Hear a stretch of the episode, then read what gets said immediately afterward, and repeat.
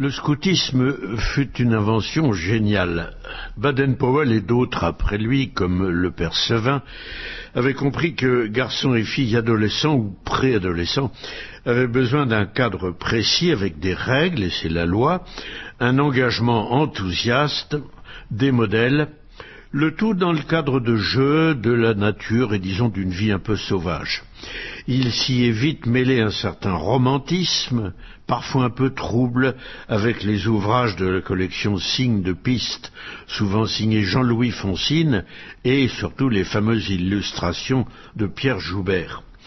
C'est le scoutisme que j'ai connu avec la cinquième Versailles de Saint-Jean de Béthune, et en principe c'est tout à fait secret, mais enfin il y a si longtemps, je vais vous dire ce qu'était mon totem, c'était cerf bouillant. Ajoutons qu'il s'agissait de la formation morale, pratique, physique, civique de la jeunesse. On n'y ajoutait pas religieuse, mais ce fut rapidement le cas, et il n'est que de se souvenir du chant de la promesse. Puis, dans le contexte de mai 68 et du Concile Vatican II, tout cela devait inévitablement déraper et il y eut, comme dans l'Église, des dérives. Ce sont les excès d'une mauvaise compréhension du Concile qui ont produit monseigneur Lefebvre. Ce sont quelques folies des scouts de France d'alors qui ont amené les scouts d'Europe et les scouts unitaires de France ou SUF.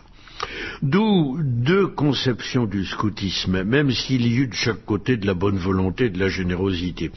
Que l'on abandonne le chapeau quatre bosses ou le long bâton gradué et qui sert aussi à sauter les ruisseaux, je veux bien. Mais pour autant, la notion de mixité, la suppression de la cour d'honneur, un côté désinvolte avec des bribes d'uniforme chemise verte ou rouge, on pense à Dorgère ou au Faucon Rouge. Eh bien, tout cela a vite permis la comparaison entre les scouts de France et les autres, et le côté religieux. Récemment, j'assistais à une messe à laquelle participaient des scouts de France dans une paroisse parisienne.